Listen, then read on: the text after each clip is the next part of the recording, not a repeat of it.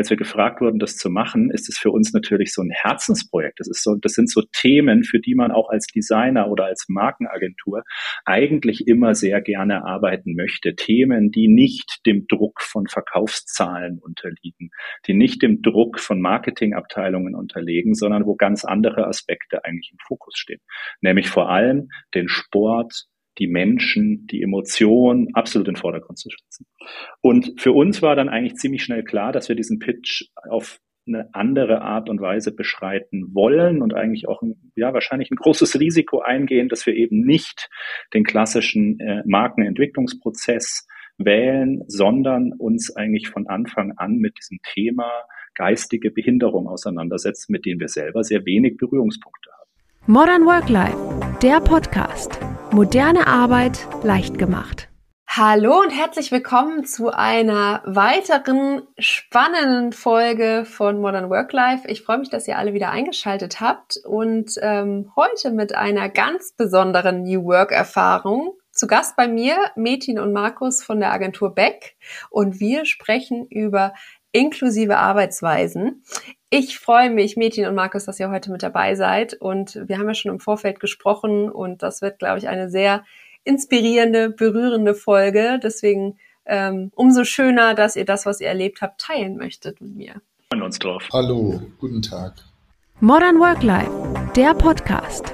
Inklusive Arbeitsweisen können neue Horizonte eröffnen. So auch bei der Markenagentur Beck aus München. Inhaber und Geschäftsführer Metin Seirek und Kreativdirektor Markus Mögel erzählen mir von einem außergewöhnlichen Projekt, an dem die Beck-Agentur für die Special Olympic World Games beteiligt war. Diese Weltspiele finden im Juni 2023 zum ersten Mal in Deutschland statt und Beck hatte die einmalige Möglichkeit, das Branddesign zu gestalten. Doch hierbei ging es um viel mehr als nur um ein visuelles Erscheinungsbild. Beck hat eine revolutionäre Herangehensweise gewählt, bei der die Athletinnen und Athleten mit geistigen und mehrfachen Behinderungen selbst am Designprozess beteiligt wurden. Die beiden berichten mir von den bewegenden Momenten, die sie dabei erlebt haben.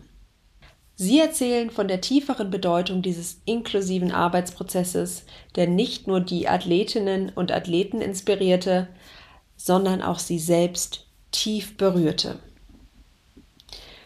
Seid gespannt auf diese inspirierende Folge voller Designgeheimnisse und persönlicher Geschichten. Was hat denn dieses Projekt so besonders gemacht? Also war da von Anfang an so dieser Funke, ja, wir pitchen das jetzt, wir wollen das haben, wir wollen das so umsetzen, wir haben da wirklich ein tolles Konzept gemacht? Oder kam das erst so im Laufe des Prozesses, dass ihr gesagt habt, das Projekt ist irgendwie anders als andere? Ich glaube, ähm, wenn ich da ein bisschen weiter ausholen darf, ich glaube, das fing von Anbeginn an, als die Anfrage der Special Olympic World Games kam, ähm, ein Erscheinungsbild für sie zu entwickeln, waren wir natürlich auch erstmal auf der einen Seite total überrascht und total freudig, aber ehrlich gesagt auch ein bisschen mit Berührungsängsten behaftet, weil es fängt ja schon so weit an, dass die meisten Leute, und ich nehme mich da ehrlich gesagt überhaupt nicht raus, ähm, im ersten Moment gar nicht genau wissen, was die Special Olympics sind. Man hat immer die Paralympics im Kopf und die Olympischen Spiele im Kopf und musste sich dann erstmal nochmal selber damit beschäftigen, ähm, dass ähm, es eben sich hier um Menschen mit geistiger Behinderung handelt und man das so gar nicht auf dem Schirm hatte. Und auch in, in den ersten Gesprächen mit ähm, dem Kunden, mit Albert Thümann vor allem in Berlin, der hauptverantwortlich ist für die Entwicklung der Special Olympics äh, World Games in Berlin, ähm, war das natürlich hochspannend zu erfahren, dass wir in Deutschland eigentlich, obwohl wir immer viel über Inklusion reden, doch sehr wenig Berührungspunkte mit Inklusion haben im Vergleich zu anderen Ländern, wo zum Beispiel in Amerika die Special Olympics einen ganz anderen Stellenwert haben als in Deutschland. Sehr, sehr schön, das wird der Markus nachher bestimmt auch ein bisschen ausführlicher berichten, ist natürlich, wenn man sieht, was jetzt passiert ist. Kurz vor den Special Olympics, die ja nächste Woche am Wochenende starten, ähm, merkt man ja, wie viel es auch in der Presse ist. Aber zurückkommen ganz kurz zum Anfang, als wir gefragt wurden, das zu machen, ist es für uns natürlich so ein Herzensprojekt. Das ist so, das sind so Themen, für die man auch als Designer oder als Markenagentur eigentlich immer sehr gerne arbeiten möchte. Themen, die nicht dem Druck von Verkaufszahlen unterliegen, die nicht dem Druck von Marketingabteilungen unterliegen, sondern wo ganz andere Aspekte eigentlich im Fokus stehen. Nämlich vor allem den Sport, die Menschen, die Emotionen absolut in den Vordergrund zu setzen.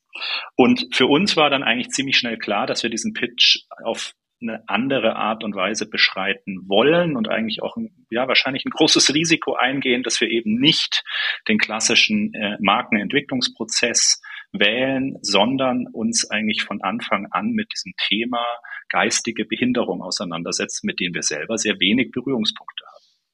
Was bedeutet das für uns? Wir haben im Pitch sehr frühzeitig ähm, mit dem Albert Thümann äh, besprochen und dann eben damals auch äh, präsentiert, dass uns es sehr wichtig ist, den Athleten in den Fokus zu stellen. Dass es wesentlich wichtiger ist, dieses Miteinander zusammen, dieses Erlebnis zu generieren, zu sehen. Und wer kann besser erzählen, welche Emotionen und welche Gedanken dort eigentlich im Spiel sind, als der Athlet selber?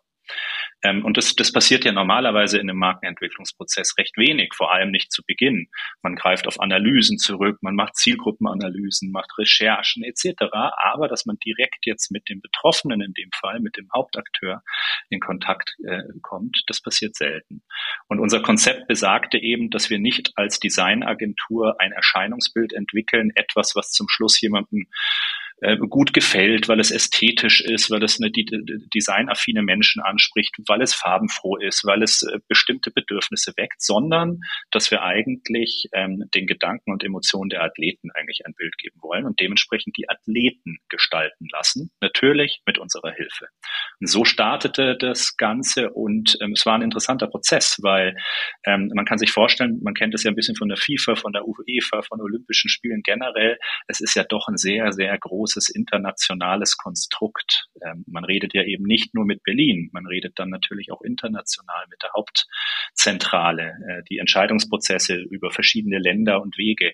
Nichtsdestotrotz hat, glaube ich, sehr, sehr früh ähm, ja, die Idee, die Athleten zu Wort kommen oder in dem Fall kreativ werden auch zu lassen, ähm, früh überzeugt. Und wir waren äh, äußerst glücklich, dieses Projekt begleiten zu dürfen, immerhin jetzt schon fast zwei Jahre lang.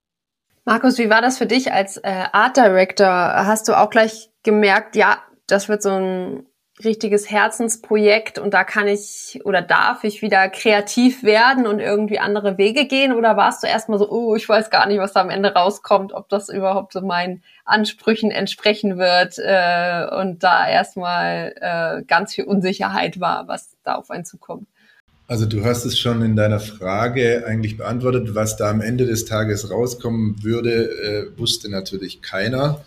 Ähm, nervös waren wir, glaube ich, nicht im Sinne von einer Nervosität, sondern eher, ähm, was erwartet uns denn da mit den Athleten, mit den Athletinnen? Ähm, ich glaube, man kann sagen, dass man die Herangehensweise, wie der Mädchen schon gesagt hat, dass diese Emotion kann eigentlich keiner erfinden. Die geht nur authentisch und das ist das, was in diesem Projekt äh, mehr und mehr gefruchtet hat. Und als wir dann angefangen haben, diese Workshops ähm, stattfinden zu lassen, hast du einfach einfach gemerkt, ähm, dass diese in, inklusives Design und diese Inklusion auch im, im Arbeitsumfeld tatsächlich nur miteinander funktioniert. Und das ist so ein Learning, wo wir ähm, gesagt haben, ähm, egal was im Ende des Tages rauskommt, es passiert ja miteinander und deswegen glaube ich, sieht es jetzt so aus, wie es aussieht und ähm, alle sind damit sehr, sehr, sehr happy.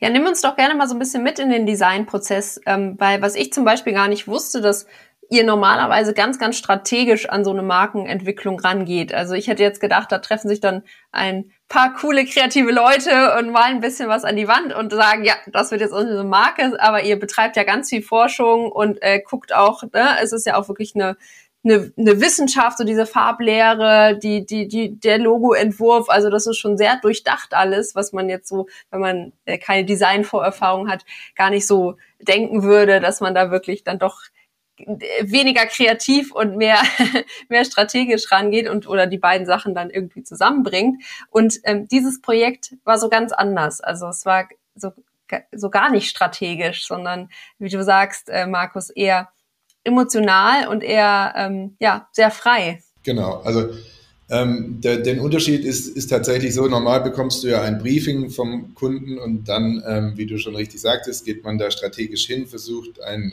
einen Aufbau, einen Unterbau zu äh, gestalten, der das Ganze natürlich auch später trägt. Und in dem Fall war es natürlich ganz anders, dass wir gesagt haben, okay, was können wir denn inklusiv mit den, ähm, in dem Fall Auftraggeberinnen ähm, machen, wo wir sagen, okay, was würde denen denn Spaß machen? Wo können sich äh, die ähm, Athleten und Athletinnen zum Ausdruck bringen? Und mit, mit was geht es trotz der Situation von Corona damals auch noch? Weil es war ja nicht so, dass wir uns an den Tisch gesetzt haben, wie wir es uns vielleicht gewünscht hätten und dann mal ähm, zusammen über die Schulter geschaut hätten und gesagt haben, komm, lass uns mal überlegen, sondern es war ja tatsächlich dann ein ähm, Face-to-Face über ähm, die Bildschirme hinweg äh, und das aber dann auch natürlich, vielleicht da kommen wir später noch drauf, über Kontinent, Kontinente hinweg.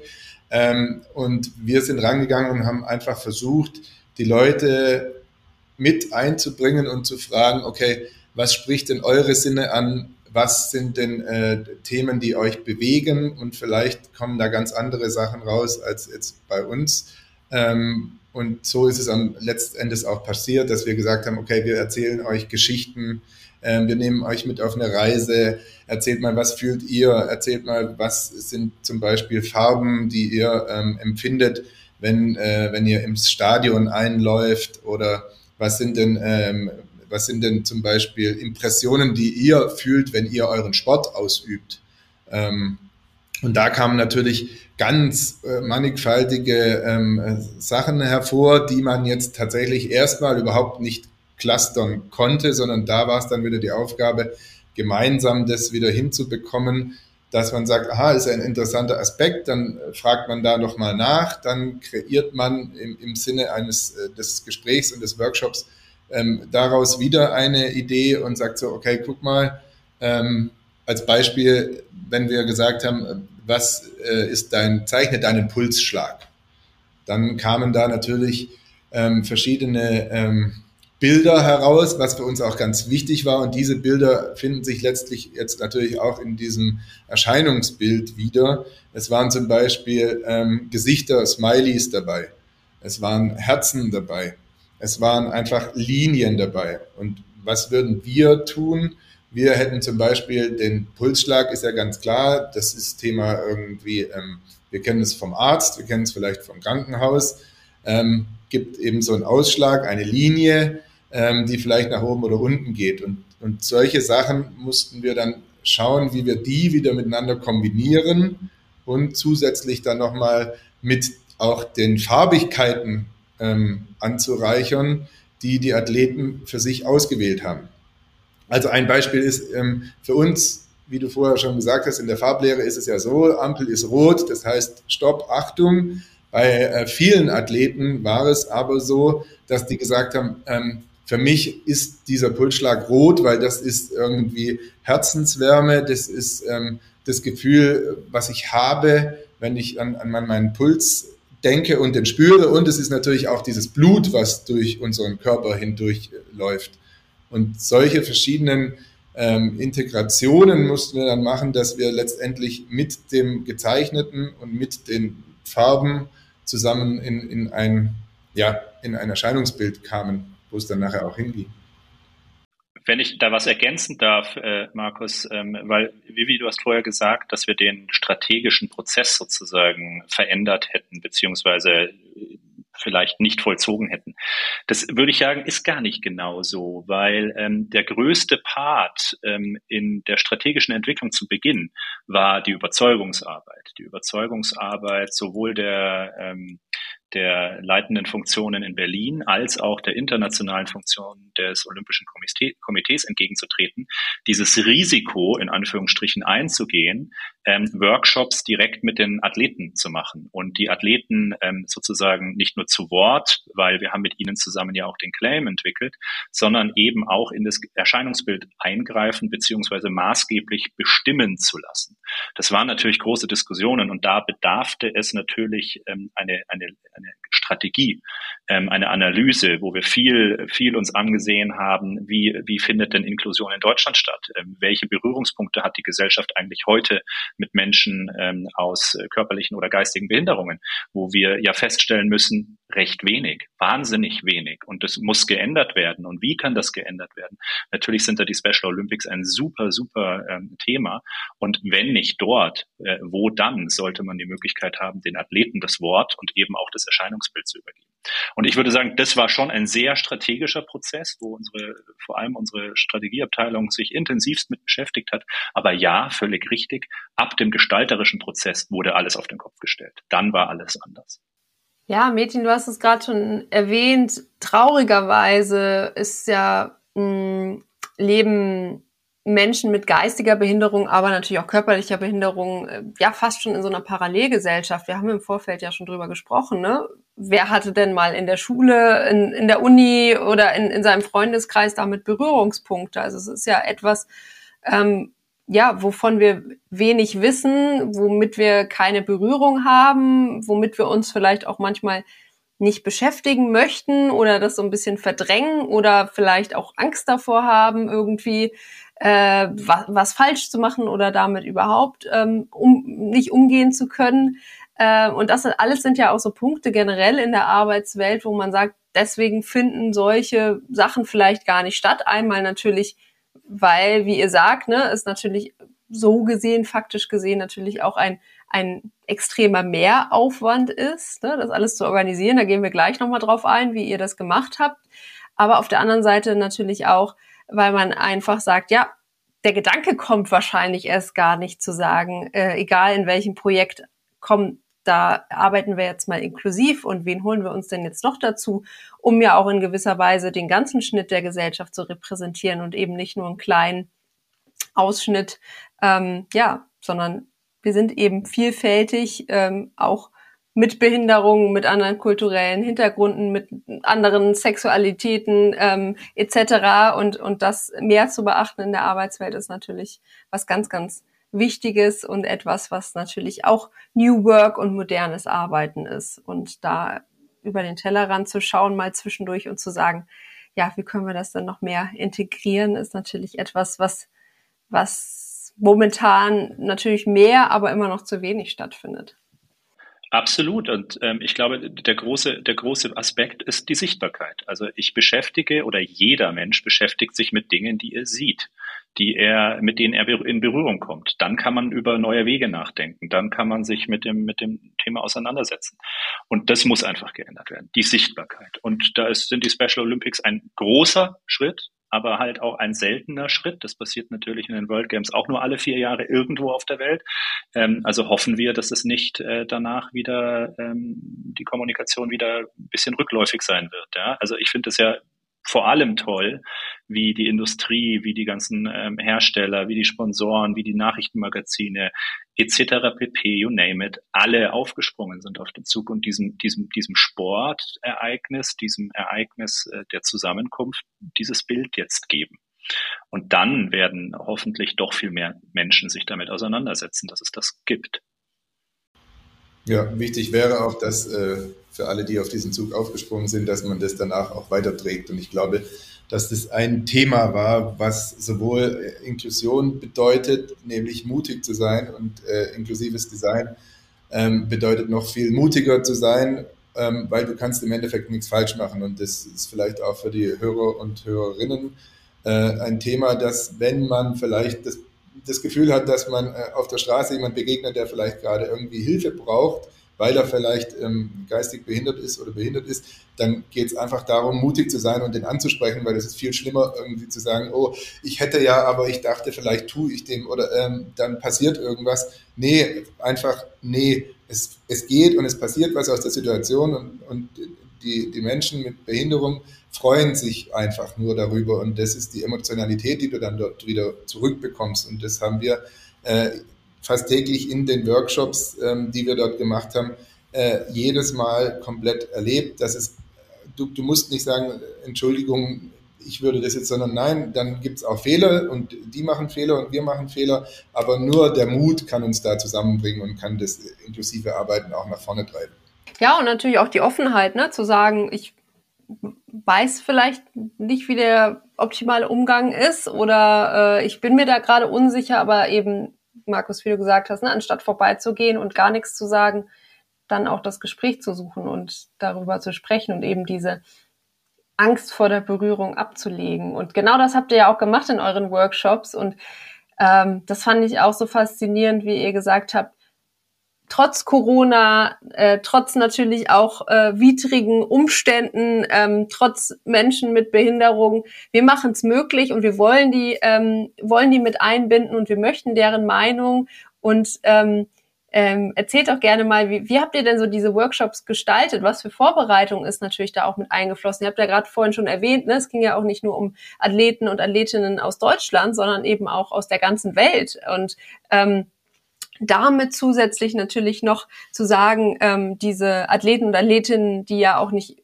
immer alleine zu Hause wohnen, sondern teilweise natürlich auch in Betreuung sind oder geistige Behinderungen in verschiedenen Ausprägungen natürlich haben, zusammenzubringen und da einen Workshop oder mehrere Workshops draus zu gestalten, ist natürlich äh, etwas, was dann auch wieder sehr viel, ähm, ja, sehr viel Offenheit und sehr viel Kreativität erfordert. Ja, zumal man sich ja darauf eingestellt hatte, dass wir das live tun, ja, dass man sich natürlich mit der Situation live auseinandersetzt und immer direkt Lösungen erarbeiten kann oder, wie der Markus sagt, mutig sein kann. Es hat sich durch Corona natürlich alles ein bisschen verändert und alles war auch noch digital. Aber Markus, erzähl mal von den Erlebnissen. Tja, also die Erlebnisse waren natürlich, ähm, also vielleicht fangen wir mal so an, was, was haben wir denn eigentlich gemacht? Also wir, wir haben dem Ganzen ja, ähm, wie du dem schon gesagt hast, äh, ziemlich großen Vorbau gegeben, auch trotzdem von der Strategie her, dass man sich dorthin tasten kann und was waren eigentlich so die, die Struktur und die Aufgaben, ähm, wir haben im Vorfeld zum Beispiel schon ähm, einen Fragebogen versandt an die Athleten und Athletinnen, ähm, wo, wo das Ziel war, äh, nach den Gefühlen während der Ausübung ihres Sports und äh, gegenüber der, der, der Bewegung äh, der Special Olympics zu machen, dass die schon mal was haben, wo sie sich vorbereiten können. Und man muss sich so vorstellen, dass jeder der Athleten eben auch einen Betreuer bei sich hat, äh, weil viele den Alltag gar nicht alleine meistern können und umso emotionaler war es dann natürlich, dass sie alle versucht haben, diesen Workshop komplett alleine zu machen. Das war schon mal ein ganz tolles äh, Erlebnis. Dann ging es darum, ähm, wie ich schon erklärt habe, dass wir die Emotionen abfragen. Also ähm, was, was fühlst du, ähm, was, was empfindest du, wenn du deine Sportart machst? Dann haben wir, die, äh, haben wir zum Beispiel dieses Farbschema abgefragt anhand von, von einem ähm, Gefühlsrat, ähm, wo wir ähm, die Impressionen, die sie vorher bei den, äh, bei den Ausübungen des Sports aufgeschrieben haben und haben dann nochmal dem Gefühlsrat die Farben zugeteilt, so dass wir eine Farbpalette letztendlich bekommen, die auf das Corporate Design dann nachher eingezahlt hat, wo man sich dann bedienen konnte am Ende des Tages. Dann haben wir ähm, die ähm, Athleten äh, wie ich vorher auch schon erwähnt habe, nach ihrem Pulsschlag ähm, äh, gefragt. Kannst du den bitte mal visualisieren? Kannst du den mal aufzeigen, wie der für dich aussieht, um eben auch hier nochmal die, das Emotionale mit reinzubringen. Und das Thema war da, dass ich Ihnen eine, eine Geschichte vorneweg erzählt habe, wo es darum ging, stell dir vor, ihr seid alle irgendwie vor dem Stadion, bevor die Weltspiele beginnen in Berlin. Und ihr lauft dann durch dieses Tor und die Massen jubeln euch zu. Und ihr seht euer Gesicht auf der Anzeigetafel, ihr seid nervös. Und plötzlich hört ihr euer Lieblingslied. Und jetzt macht die Augen auf. Und was empfindet ihr jetzt? Und zeichnet deinen Pulsschlag in diesem Moment. Und da kamen schon Emotionen rüber, äh, bevor die äh, gemalt hatten, wie, wie toll das ist und wie sie sich ähm, selber dort oben sehen. Und plötzlich ist ein Beispiel, tendiert das in eine ganz andere Richtung, weil es ging ja gar nicht darum, wie die sich selber auf einem großen Fernseher oder auf einer großen äh, äh, Anzeige im Stadion sehen, sondern es ging ja darum, ähm, zeichne uns deinen, äh, deinen Pulsschlag. Aber da muss man auch eben wieder zurückkommen und kurz mal mutig sein und das Ganze in eine ganz andere Richtung abdriften lassen, so dass man dann danach wieder hinkam und gesagt hat, ja, okay, ähm, wenn das dann so ist und du dich da oben siehst und du findest es gerade so toll, wie du sagst, oder bei einem anderen Athleten war das dann so, ich will das gar nicht, also ich möchte auf gar keinen Fall mich da oben sehen, dann musst du den auch wieder, ähm, sage ich mal, auf, auf die Spur bringen, dass du sagst, okay, wie kriegen wir den jetzt trotzdem dazu, seinen, seinen Pulsschlag zu, zu zeichnen, weil das nachher für uns sehr wichtig ist, um daraus das Corporate Design zu entwickeln. So, das war nur ein, ein Beispiel jetzt von, von, von diesem Pulsschlag-Thema. Das, das weitere im Workshop ging dann darum, dass wir ähm, in Absprache mit dem Verband und in Absprache auch mit Berlin, äh, Albert Thümann, Anne Hohmann und äh, wie das ganze Team da darum auch mit uns zusammengearbeitet hat, ähm, drei Claims vorzuschlagen, also drei Veranstaltungsmottis, ähm, die für uns passend wären und die wir uns auch hier mit unserem Text-Department ähm, dann entwickelt hatten. Und ähm, um das jetzt nicht einfach abzufragen und zu hören, ja, das gefällt mir oder gefällt mir nicht, gab es zum Beispiel im Vorfeld, durften die Athletinnen und Athleten dann äh, zum Beispiel ähm, einen Kreis, ein Dreieck und ein Quadrat mit einer Zahl drauf ausschneiden, was natürlich das Ganze wieder im Prozess in dem Workshop zu einem Beteiligungsmomentum führte, so dass wir nicht einfach gefragt haben, ja, was meinst du, was meinst du, okay, danke, sondern es war wirklich so eine, so eine Integration und die haben dann nachher diese Kärtchen ausgeschnitten, so gut es teilweise ging oder auch nicht und haben dann in die Kamera ihre Zahl ähm, genannt und haben aber auch noch versucht ähm, zu beschreiben, warum sie dieses Motto besser finden als das andere. Genau, also das waren so mal die, die fünf Hauptbausteine, die es ähm, dort zu erleben oder dort zu meistern äh, galt zusammen. Ja, wie war das für euch als Kreativagentur, die ja teilweise auch für sehr große Marken, Automobilhersteller arbeitet? Äh, weil so wie ihr das jetzt erzählt und ja auch schon im Vorfeld, für mich hört sich dieser Prozess ja viel kreativer und intuitiver an, als wenn man sich jetzt wirklich hinsetzt und sagt, äh, Michi, wie du auch vorhin gesagt hast, ne, so die und die Zahlen wollen die irgendwie erreichen und das und das müssen wir jetzt irgendwie designen, damit wir äh, das verkaufen können oder sowas oder der, unser Kunde das gut verkaufen kann. Ähm, war das für euch so ein bisschen wieder zum Ursprung zurück? Also wirklich so die, die Essenz von Des Design wiederbeleben und irgendwie mal so ganz neu und anders denken? Oder wie hat sich das angefühlt? Also ich glaube, das ist, das ist schon eher das, ja, dieses Neu- und Andersdenken. Und ja, man fühlt sich ab und zu natürlich zurückversetzt in äh, Erstsemester, Zweitsemester-Kurse, wo man ja viel auch über äh, kreatives Handwerk gelernt hat, ja, ähm, wie man wie man sich rantastet. Aber ich glaube, das größte Learning für uns und ich merke es immer mehr auch für die Kunden, denen man davon erzählt, ähm, die das ja genauso wenig gewohnt sind, wie wir es gewohnt waren, wenn wir eben mit größeren Konzernen zusammenarbeiten, ähm, haben alle immer mal wieder auch geäußert, wollen wir das nicht auch mal versuchen? Wieder ein bisschen zurückzukehren zu dem Bauch, dem sogenannten Bauchgefühl, äh, Emotionen zuzulassen. Natürlich äh, geht der eine Weg nicht ohne den anderen. Ich glaube, es wird immer eine Mischung sein, aber wenn wir es schaffen, ähm, an der einen oder anderen Stelle mehr Emotion ins Spiel zu bringen, mehr ernsthaftes Bauchgefühl zu diskutieren und nicht alles immer logisch erklären zu dürfen und zu können, dann haben wir da wahnsinnig viel gewonnen. Und ich glaube, wir intern haben da jetzt schon wahnsinnig viel gewonnen, weil wir, weil wir neue Prozesse dadurch auch gelernt haben, die sich hier eingeschlichen haben dass wir, dass wir Veranstaltungen wählen, einmal die Woche, ähm, wo wir jeder uns gegenseitig, äh, hört sich bisschen albern vielleicht an, aber wo man so Motivationstechniken, wo man sich gegenseitig sagt, was, was war toll die Woche. Das sind, das sind auch so Emotionsschübe, die, die, die, die da passieren, die wir früher vielleicht nicht zugelassen hätten und wir gesagt hätten, das ist ja unprofessionell. Sowas macht man doch nicht. Ähm, genauso, wir machen immer mal wieder so Workshops hier intern, wo wir genau solche Aufgaben, eigentlich sehr ähnliche Aufgaben stellen. Ja? Also wo gebastelt und gemalt und äh, äh, präsentiert wird auf neuen Wegen mit neuen, mit neuen äh, Materialien, mit neuen Momenten, neue Leute an, zueinander mixen, die normalerweise nicht so viel miteinander zu tun haben. Ich würde schon sagen, das kommt alles aus diesem Projekt. Und viel davon wird bei uns intern hängen bleiben oder ist hängen geblieben und hat Teile verändert. Ähm, ich persönlich habe mich verändert, äh, definitiv in dem Bezug zu Personen mit äh, geistiger Behinderung. Ähm, und wie gesagt, besonders freut mich ehrlich gesagt immer, wenn man von diesem Projekt erzählt. Und das ist so eins dieser Projekte, über die man sehr, sehr gerne, sehr viel erzählt. Ähm, dass auch unsere ganzen Kunden, egal ob aus der Automobilindustrie oder aus der Logistik oder aus, aus dem Fashion und Retail, ähm, dass die auch immer genauso begeistert zuhören und das irgendwie ganz cool finden, solche Wege sich traut zu gehen. Und vielleicht verändert das ja dort auch was.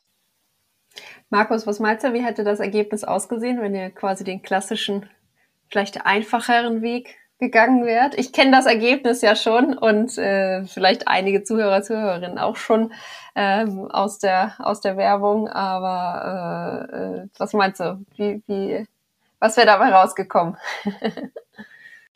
also ähm, vielleicht kann man das in einem Satz sagen. Es wäre wahrscheinlich etwas geschleckter rausgekommen und es wäre vielleicht ein bisschen mehr ähm, ähm, passend äh, zu, zu, dem, zu dem Design, was man sonst erwartet und was man vielleicht so von Olympischen Spielen her kennt.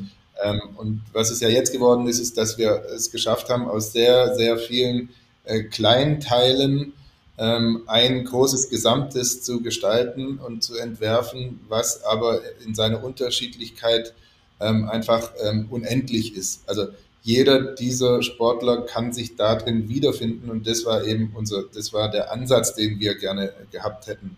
Also es ist nie statisch, weil genau das, was in diesen Workshops passiert ist, haben wir versucht, im Endeffekt dort einzubringen. Wir haben einen, einen sehr modularen Baukasten entworfen, der letztendlich ein, es gibt nicht das Logo der Special Olympic World Games, sondern es ist immer wie der, wie der Athlet, es ist immer ein Spiegel seiner selbst im Endeffekt. Und wenn wir wahrscheinlich ähm, das normal gemacht hätten, dann würde es ähm, wahrscheinlich sehr geradliniger, weniger emotional und ähm, einfacher erkennbar sein, was ja auch im, äh, oft sehr wichtig im, im, Design ist, dass es, dass es eine Aussage trifft. Also es wäre wahrscheinlich moderner hört sich jetzt blöd an, weil das, was wir gemacht haben, ist eigentlich ähm, das Modernste, was, was, was du machen kannst oder was, was letztendlich dabei rüberkam. Ähm, aber es, es würde vielleicht weniger, weniger Fragezeichen und weniger Lösungen äh, aufzeigen. Das ist sehr schwierig, diese Frage zu beantworten, weil du, du, du, siehst, du siehst es immer und, und gerade bei mir, wo, wo ich jetzt in, in den Workshops äh, doch immer dabei war, ähm, weiß ich äh, von welchem Athleten was kommt und was für Geschichten dahinter stehen und warum das so aussieht, wie es aussieht. Und ähm, die, die, dieses Unendliche würdest du wahrscheinlich so mit, mit einer Geschichte, die es dann auch gegeben hätte, warum das andere, wenn wir es so gemacht hätten, so aussieht, wahrscheinlich nicht transportieren können oder halt nur einen, einen ganz kleinen Part davon. Ich glaube, ich glaube, absolut richtig. Ich glaube, ähm, was man ja schon sieht, so als rote Linie der Sportveranstaltungen, ist, dass man selten dem Inhalt ein Thema gegeben hat, sondern meistens die Region, das Land oder die Stadt als Thema zu Rate gezogen hat. Das äh, wird dann sehr abstrahiert, indem man, wenn man in, äh, in den arabischen Ländern ist, mit äh, arabischen Pattern-Systemen, also so schönen Mustern gearbeitet hat, sehr filigran. Ähm, oder man benutzt die Landesfarben zusätzlich. Was schade daran ist, ist, es wird halt nie der Mensch in Fokus gestellt und ähm, die Emotionen in Fokus gestellt, der Sport in Fokus gestellt, sondern es ist halt meistens nur eine Wiedererkennen Begegnung, ähm, um das Land zu promoten. Und das finden wir vielleicht einfach ein bisschen zu austauschbar und zu banal, weil das jetzt nicht unbedingt was mit der Idee von Olympia zu tun hätte auf der einen Seite und schon gar nicht mit der Idee Sport, Mensch und noch viel weniger mit der Idee besondere Menschen, also Special Olympics. Ähm, und dementsprechend sind wir da einen anderen Weg gegangen. Aber ich glaube, das sieht man so von Fußball-Weltmeisterschaften, da kommen meistens noch komische Maskottchen dazu, bis hin zu Olympischen Spielen. Es ist meistens wirklich dieses Regionale, was als Hauptdesignkriterium äh, verwendet wird. Ist halt auch einfach zu verstehen. Ja, Metin, du hast es schon kurz angesprochen eben. Hm, ihr habt natürlich auch aus diesem gesamten Prozess und ähm, wir haben es ja gesagt, ne, der hat sich ja über zwei Jahre hingezogen. Also es war jetzt nicht mal kurz zwei Wochen vorher irgendwie angefangen und mal ein bisschen was entworfen, sondern das war ja wirklich ein sehr äh, langer, ausgiebiger Prozess, jetzt zu diesem Ergebnis zu kommen und natürlich auch darauf hinzufiebern. Ne? Jetzt finden sie ähm, am Wochenende endlich statt. Ähm, äh, die Special Olympics und äh, jetzt geht's los, ne? Also das ist natürlich auch was Tolles, da zu sagen, hey, jetzt ist quasi der Haken dran und jetzt können wir endlich alles präsentieren und äh, zeigen, was wir so geschafft haben, gemeinsam mit den Athleten und Athletinnen zusammen.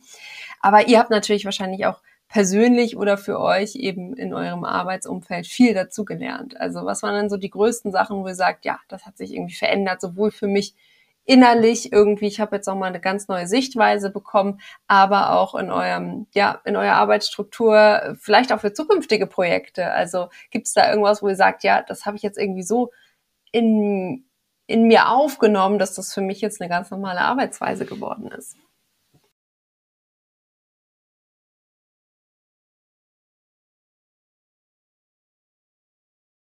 Tellerrand hinauszuschauen, mehr Mut, mehr Emotionen zuzulassen, Bauchgefühl zuzulassen. Ähm, auf der anderen Seite ist es aber mit Sicherheit auch so, seine, seinen eigenen Ängsten ähm, viel mutiger zu begegnen, weil in Wahrheit haben wir alle Berührungsängste.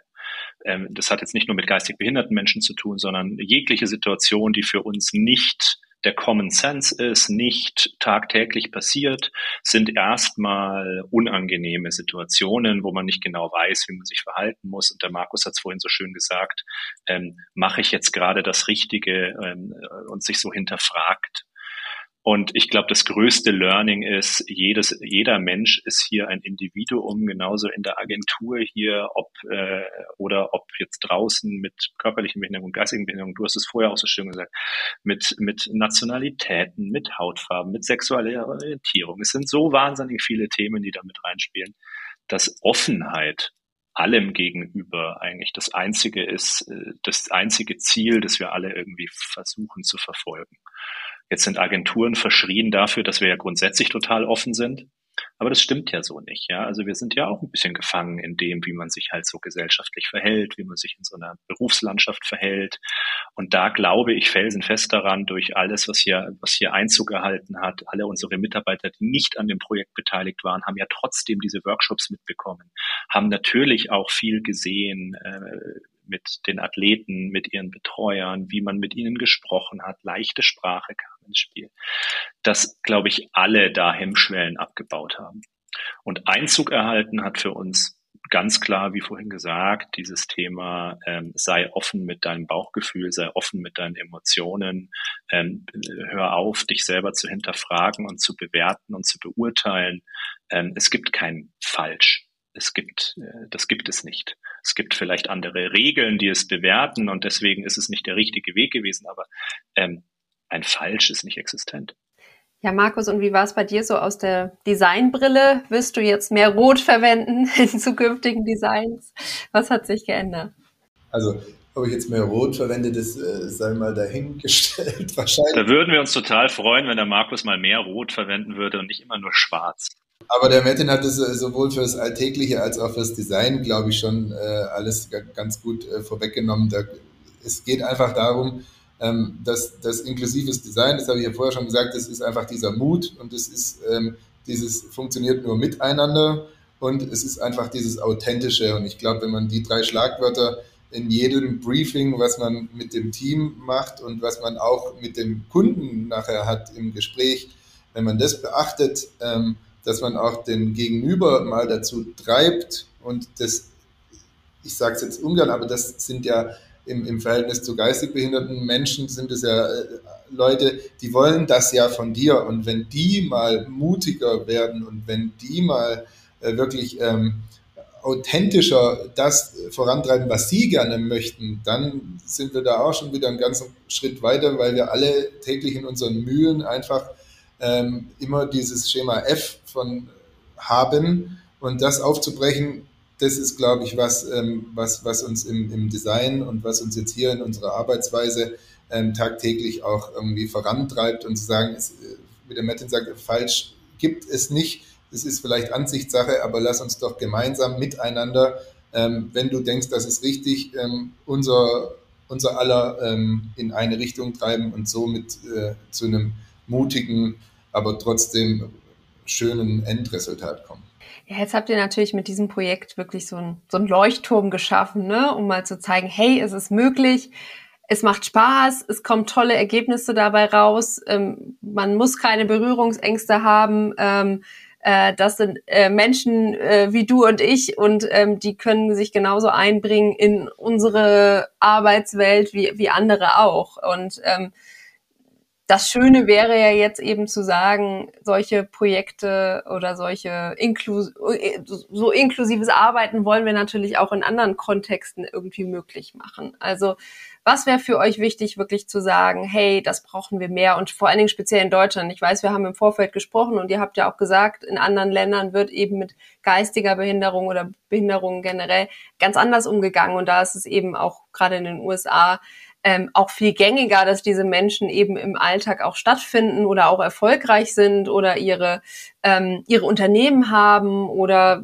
im Supermarkt arbeiten oder sowas, ähm, was wir ja hier in Deutschland überhaupt nicht so so fördern und ähm, ja und sehen. Also was wäre da für euch wichtig, wirklich für für andere Unternehmen, wo ihr sagt, hey, ihr könnt jetzt mal echt von uns lernen und ähm, gebt euch da mal ein bisschen Mühe. Also ich glaube, es ist gar nicht so einfach zu beantworten auf Unternehmen. Ähm, es gibt so ein, es gibt schon so ein interessantes Beispiel. Das hat mir heute Morgen erst jemand erzählt, ähm, wo an der Schule seiner Kinder ähm, weil wir auch über das Thema Inklusion gesprochen haben und Inklusion findet bei uns ja irgendwie sichtbar kaum statt. Und hat gemeint, doch, bei uns schon. Äh, seit diesem Schuljahr äh, wurde die, die Schule, die Sonderschule für geistig Behinderte in seiner Stadt äh, geschlossen und sämtliche Schüler wurden verteilt auf drei öffentliche Schulen ähm, ohne Betreuer. Ähm, was natürlich zu totalem Chaos führt. Chaos in der Betreuung, äh, die Lehrkräfte sind überfordert, die Kinder sind genauso überfordert, und zwar beidseitig überfordert, ähm, weil es kein Einführen dieses Thema gab. Ich glaube, der Riesenunterschied zu Ländern wie Amerika ist, dass es halt im Kleinstalter passiert. Und äh, Kinder und kleine Kinder sind halt so ehrlich, wie wir nie wieder in unserem Leben sind. Die sind offen und die sehen kein Schwarz oder Weiß. Die sehen kein asiatisch oder europäisch. Die sehen wenig äh, körperlich Behinderung oder geistig Behinderung, sondern die nehmen nur das Individuum wahr. Und dementsprechend ist dieser Kontakt komplett natürlich ähm, und eben noch nicht von Restriktionen und und und und und, und Bildern äh, ähm, vorgefertigt. Und ich glaube, da müssen wir ansetzen. Ich glaube, es wäre zu einfach zu sagen, so Unternehmen, jetzt bitte stellt ganz viele geistig behinderte Menschen ein und dann sind wir alle total inklusiv. Ich glaube, das wäre naiv. Ich glaube, wir müssen in der Schule, wir müssen im Kindergarten, wir müssen in der Kita, da müssen wir ansetzen. Weil ehrlich gesagt, ich hatte meine gesamte Schulzeit, mein gesamtes Studium und mein gesamtes Berufsleben bis zu diesem Tag, jetzt bin ich, wie alt bin ich? 45, ähm, keinen Kontakt zu geistig behinderten Menschen. 45 Jahre lang. Und so geht's, glaube ich, sehr, sehr vielen. Und ich glaube, das ist der Punkt. Und dieses Thema haben wir ja nicht nur dort. Dieses Thema haben wir doch mit alten Menschen ganz genauso. Also äh, die alten Menschen werden bei uns genauso teilweise zur Seite geschoben, weil es unseren beruflichen Alltag stört. Das kennen wir aus anderen Ländern anders. Und da können wir, glaube ich, als Gesellschaft dann doch sehr viel lernen, wie wir damit umzugehen haben und welche Verantwortung wir auch zu übernehmen. Ja, also ich denke, es ist äh, auch nicht damit getan, jetzt irgendwie ein paar mehr Arbeitsplätze einzurichten und zu sagen, wir sind jetzt inklusiv und äh, hey, wir haben jetzt auch ein paar Menschen mit äh, geistiger oder körperlicher Behinderung bei uns arbeiten und die dürfen jetzt hier auch mal so ein bisschen mitmischen, sondern Mädchen, wie du sagst, ne, das muss, muss sich in den Grundfesten was ändern und in der Grundinklusion, dass es eben nicht nur ein Aushängeschild ist oder irgendwie so eine, ja, Beschäftigung, ähm, damit die auch irgendwas zu tun haben, sondern dass es wirklich ähm, ja auch gefühlt wird und, und da auch wieder auf der emotionalen Ebene, dass man sagt, hey, wir können genauso von diesen Menschen etwas lernen wie andersrum. Und ähm, wir wollen eine Gesellschaft sein und das natürlich nicht nur ähm, auf dem Papier, sondern auch gelebt. Und das ist, wird wahrscheinlich noch ein, ein längerer Weg sein, ähm, aber die ersten Schritte sieht man ja an eurem Projekt äh, sind getan und ähm, jetzt gilt es eben darauf aufzubauen und zu sagen, okay, wie können wir es eben gesamtgesellschaftlich nicht nur für Menschen mit Behinderung, sondern eben auch ja, mit anderen ähm, Unterschiedlichkeiten ähm, gerechter und fairer machen, so dass die eben auch eine Chance haben, teilzunehmen am Leben. Ja, deswegen ist es auch so fantastisch, dieses, dieses, dieses Großsportereignis jetzt zu haben. Es ist eben nicht eine Alibi-Veranstaltung, die irgendwo unter ferner Liefen klein, klein passiert, sondern es ist ja eine riesige Veranstaltung, die seinesgleichen sucht. Es ist ja dann doch sehr vergleichbar, nicht mit, der Olympi nicht mit Olympischen Spielen, aber schon mit großen äh, Sportevents. Und ähm, das, obwohl es nicht um Erfolg geht. Und das ist ja dann doch sehr beeindruckend, weil in unserem Leben geht doch alles um Erfolg. Egal was wir tun, ist getrieben von Erfolg, von schneller, schneller, höher, weiter. Und das zählt bei den Special Olympics überhaupt gar nicht, weil es nicht ums Gewinnen geht, sondern ums Menschsein. Und ähm, deswegen habe ich da doch sehr große Hoffnung, dass das alles gut wird. Man kann allen ähm, Hörerinnen, glaube ich, äh, nur wünschen, dass sie vielleicht äh, nächste Woche mal Zeit haben, irgendwie nach Berlin zu kommen und sich das anzuschauen und einfach mal aufsaugen, gar nichts anderes machen, sondern wirklich nur mal zuschauen, wenn diese Sportler ihren Sport ausüben und was für Emotionen dort stattfinden. Das ist das eine und ähm, keine Ausreden, weil wir haben auch für die nationalen Spiele, was heißt, es findet in Berchtesgaden gibt es das genauso wie in Kiel oder ähm, im Ruhrpott wird es auch nationale Spiele geben. Von daher ist es keine Ausrede, dass man nicht teilnehmen kann. Ähm, aber das ist auf jeden Fall ein Event, wo man danach anders nach Hause kommt. Und ich glaube, das kann man machen und man muss es vorleben. Und ich glaube, die Gesellschaft muss es vorleben, wie Metin schon sagte, von klein auf. Aber auch wir mit im älteren äh, Dasein ähm, können das auch täglich an der Supermarktkasse überall einfach nur vorleben und äh, helfen und auf Leute zugehen und mutig sein, ähm, weil das sind einfach ganz besondere Menschen, die manchmal viel mehr können als wir selbst. Und das ist was, wenn man da einmal hinkommt und für mich ist es immer noch sehr emotional, und ähm, ich habe mich vor kurzem mit einer Fotografin eben bei nationalen Spielen unterhalten, ähm, die das ehrenamtlich macht, aber die hat gesagt, da gibt es zwei, drei andere ähm, äh, Senioren, ähm, die das machen. Das Problem ist aber nur, dass die tatsächlich auch die ganze Zeit Tränen in den Augen haben und deswegen nicht so gute Fotos machen können, weil es einfach so ein emotionales Gefühl ist, wenn du das beobachtest und das hat sowohl in den Workshops als auch äh, jetzt bei, bei der Eröffnung am, am Samstag mit Sicherheit äh, wird es das auch wieder geben und das ist ähm, eigentlich was wunder wunderschönes und was das Ganze eigentlich nur stärkt und, und weiter einen Mut gibt, dass wir diese Inklusion einfach überall und vor allem auch äh, in unserem täglichen Leben bei der Arbeit irgendwie vorantreiben. Metin, Markus, ich danke euch ganz, ganz herzlich für die Einblicke in den äh, Designprozess, vor allen Dingen in den inklusiven Designprozess und ja, möchte mich nochmal bedanken, natürlich dann auch äh, stellvertretend äh, an die Athleten, Athletinnen, dass ihr alle so mutig wart und diese Offenheit hattet, um euch auf dieses Abenteuer einzulassen. Und die Ergebnisse sprechen für sich. Da ist wirklich äh, Tolles bei rausgekommen, äh, wo man in jedem, ja, in jedem Pixel die Emotionalität spürt. Und ähm, das ist doch wirklich ein Ergebnis, auf das man ganz stolz sein darf. Und ich hoffe, dass alle Hörer, Hörerinnen, wie ihr gesagt habt, mal ein ähm, mal einen Blick drauf werfen und sich die Zeit nehmen, wirklich ähm, sich damit mit diesem Thema mehr zu beschäftigen und jetzt zum Anlass nehmen, zu den Special Olympics mal zu gehen und sich das anzugucken und dann hoffentlich auch bisschen Inspiration davon zu schöpfen, um ja vielleicht ja auch mal selber so ein inklusives Projekt umzusetzen. Danke euch. Vielen Dank.